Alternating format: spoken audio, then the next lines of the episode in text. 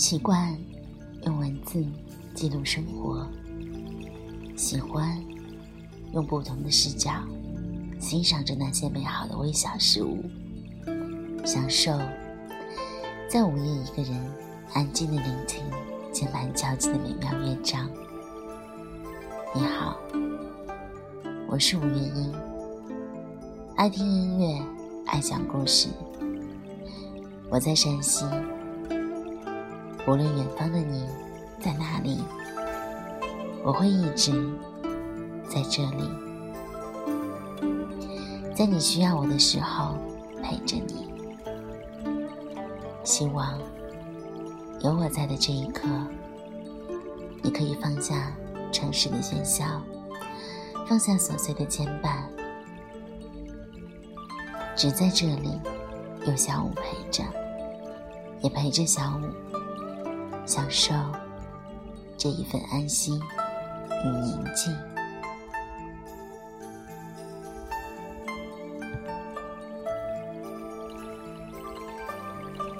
突然呢，看到一篇文章，叫做《如果我来到你的城市，你会不会来接我？》其实呢，今天也很想和大家聊一聊这个话题。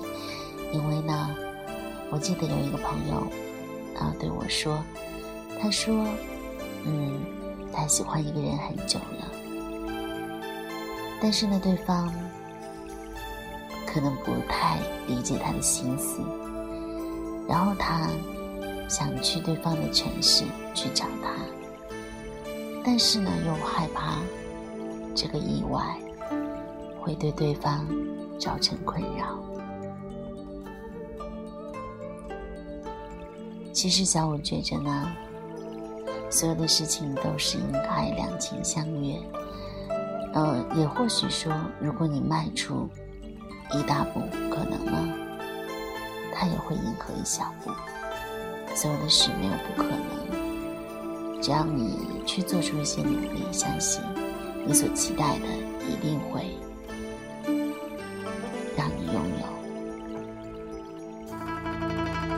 好了，我们听一听今天的故事吧。盛夏认识何言的时候，那年他高二，而何言已经大三了。在网上看到一篇何言写的文章后，盛夏突然有兴致尝试添加何言在个人介绍中留下的微信号。没想到，还真的加上了。Hello，啊，半仙儿，你说求眼熟，OK 呀。然后我们继续讲故事，好吗？啊，今天故事的名字叫做《如果我来到你的城市，你会不会来接我？》嗯，不知道。小耳朵们有没有在听我这个主题？然后呢，你们有没有过这样的经历？好，我们继续来讲故事。盛夏一阵窃喜，飞速在微信对话框摁下一长串文字，在准备发送的时候，又快速点着删除键，最终。只发过去一个字，嗨，嗨。对方的光速回应，给盛夏来了个措手不及，害盛夏手指僵在手机键盘上方，一时间都不知道该说些什么。哪位啊？手机震动，屏幕上。跳出几个字来，剩下一愣，略作思考后，才不慌不忙地回复道：“我看到你的一篇文章，在个人介绍里看到了你的微信号，就随便一加。”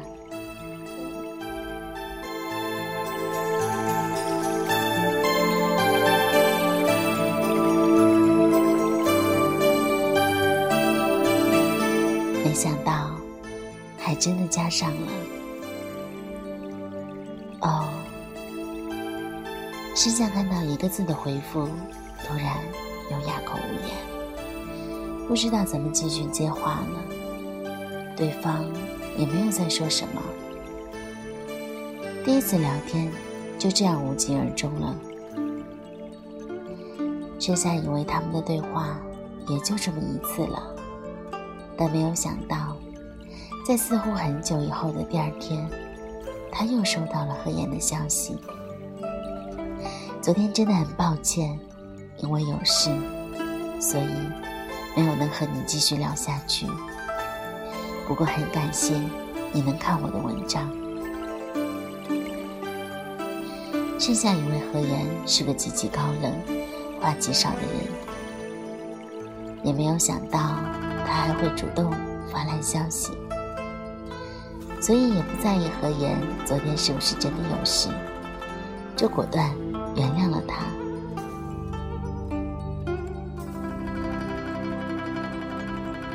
剩下一位何言，是个非常高冷的人。何言对盛夏说：“我的文章，你有什么建议或者评价？”盛夏说：“很好。”然后没有做任何点评。何言问：“那你加我，不是因为我的文章啊？”盛夏说。是因为很喜欢何言个人简介里说的那句话：“如果可以，我将远行；如果可以，与我同行。”何言哈哈一笑，说那句话只是随便瞎写的。剩下说很喜欢，还问何言。笔名为什么叫侧颜入河？何言又笑了，说：“也是根据自己的名字下起的。”何言告诉了盛夏自己的名字，盛夏也没有犹豫的告诉了何言。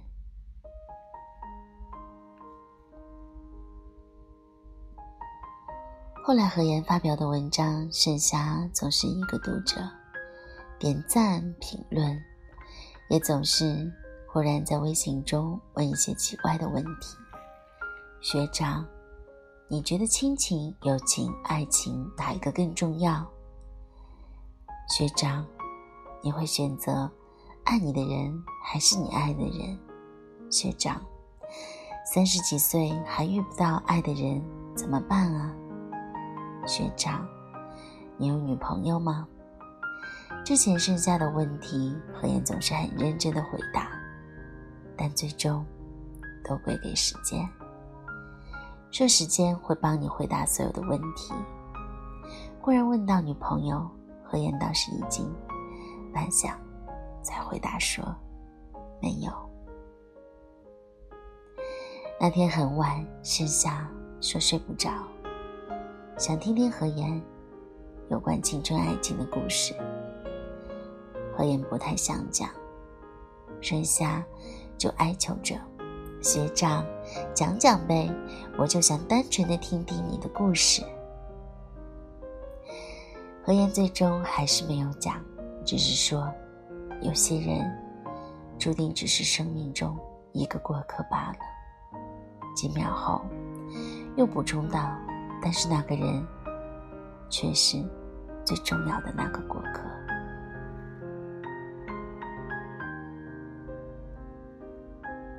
盛夏问何言：“打算多少岁结婚？”何言说：“三十吧，等事业稳定，有足够的资本再结婚。”盛夏说：“他应该会在二十六七岁结婚，因为他觉得那个时候自己应该是最好的状态。何妍开玩笑说你不会是掐着我的时间来结婚的吧？然后另一半可能是我。盛夏说那就看缘分了呗。如果真的有缘那也没办法。何妍笑笑。盛夏说大学想去南方上，想离家远一点，这样才能锻炼自己。”何言回答说：“离家远点好，不像他学生时代都在一个地方度过。”何言问盛夏：“干嘛老是学长学长的叫着他，叫得他浑身不舒服？”盛夏说：“不叫了，不叫了。”结果又问：“学长，你喜欢看什么书？”与何言聊了大半个高二，进入高三后，何言劝盛夏好好学习，不要老是看小说、玩手机、聊天，不然真的考不上自己想要上的那个大学了。盛夏听了何言的建议，就真的丢掉了手机，一头扎进知识的海洋里，冲刺高考。再次联系是高考的前几天，盛夏说自己准备的很好，准能考到自己理想的大学。可言鼓励说他也马上就要逃离大学了。还说，大学就是牢，有人出去，就有人进来。高考结束，整整一个暑假熬过，盛夏终于要迎来大学的生活。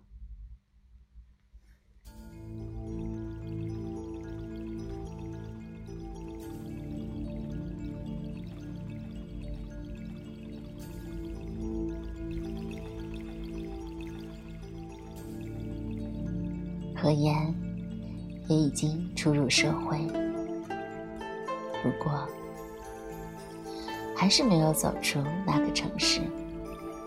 九月初，何言接到盛夏的电话，电话那头说：“学长，你说我如果志愿填错，来到你的城市上大学，那你会不会接我啊？”那是盛夏第一次见到何言，除了还是忍不住的叫了声学长和一路几句简单的交流外，剩下的时间，盛夏更多像是一个羞涩的小女生，一直盯着窗外出神。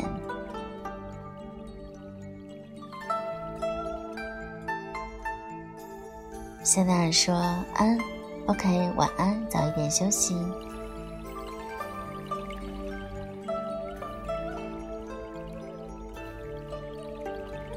而何言则盯着另外一边的窗外发呆。以后的日子，何言作为盛夏的私人导游，带着盛夏玩遍了整个城市。何言说：“盛夏就是个幼稚的小孩儿。”盛夏则说：“何言是个非常成熟的大叔。”何言突然说：“盛夏该有自己的大学生活了，不该总和他这个已经毕业的社会人接触，不然会影响学习的。更何况，现在何言也有了自己的女朋友。”盛夏沉默，没有说什么。日后归于平静。何言投入工作和自己的新的感情，剩下努力上课学习。除了偶尔会通过手机聊天，两个人也没有怎么再见面了。大二的时候，盛夏告诉何言，他谈恋爱了。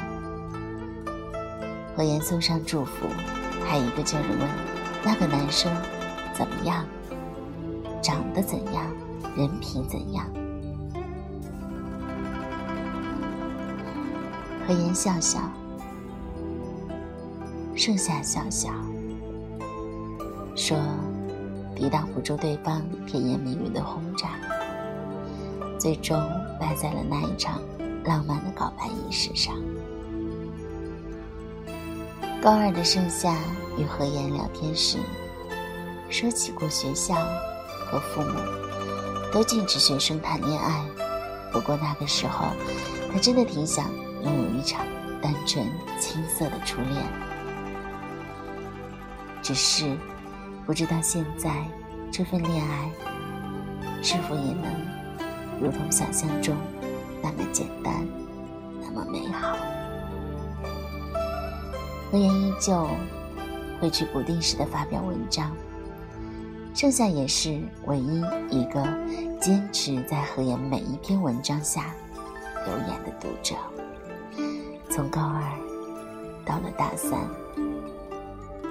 那天何言看到文章下的一个留言：“学长，我分手了，好难受。”何言第一时间打电话过去。电话里有轻微的哭泣声，何言安慰着盛夏：“没事儿的，等着我。”何言出现在盛夏面前的时候，那天天很晚，剩下一个人在学校旁的小酒馆尝试着喝酒，喝得满脸发红。何言本来想大骂盛夏，分了就分了，喝酒有个屁用啊！坚强一点。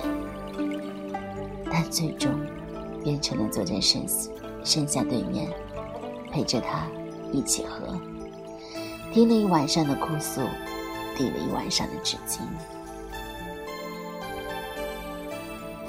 因为何言也在不久前和女朋友分手了。那晚过后，盛夏变回了以前的样子，还发消息告诉何言：“学长，第一次喝酒好辣哦。”何言记得盛夏以前问过他：“喝酒真能解愁吗？真的能忘掉想要忘记的吗？”何言回复说：“能。”以后盛夏。不再提起自己的初恋，何言也从未问过。何言在心里祝福盛夏，在将来能遇到最好的那个人，疼他，爱他。盛夏毕业后工作迁到了南方，说本来大学就要去南方，结果现在只能用工作来弥补当时的愿望。那天，盛夏离开这个城市，何言来送行，就像四年前一样。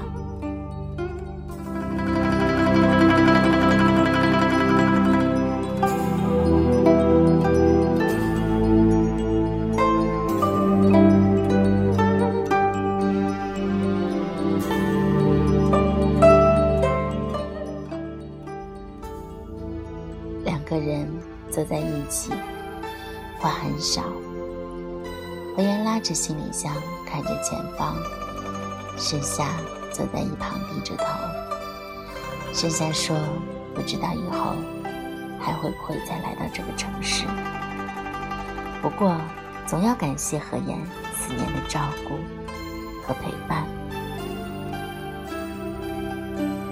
何言笑笑，将所有的东西交到盛夏手里。离开时，盛夏回头：“学长，你都二十七了，赶紧找个女朋友吧。”何言抓着后脑勺的头发，一阵傻笑。在真的看不到盛夏的身影的时候，才意识到，原来真的有可能再也见不到了。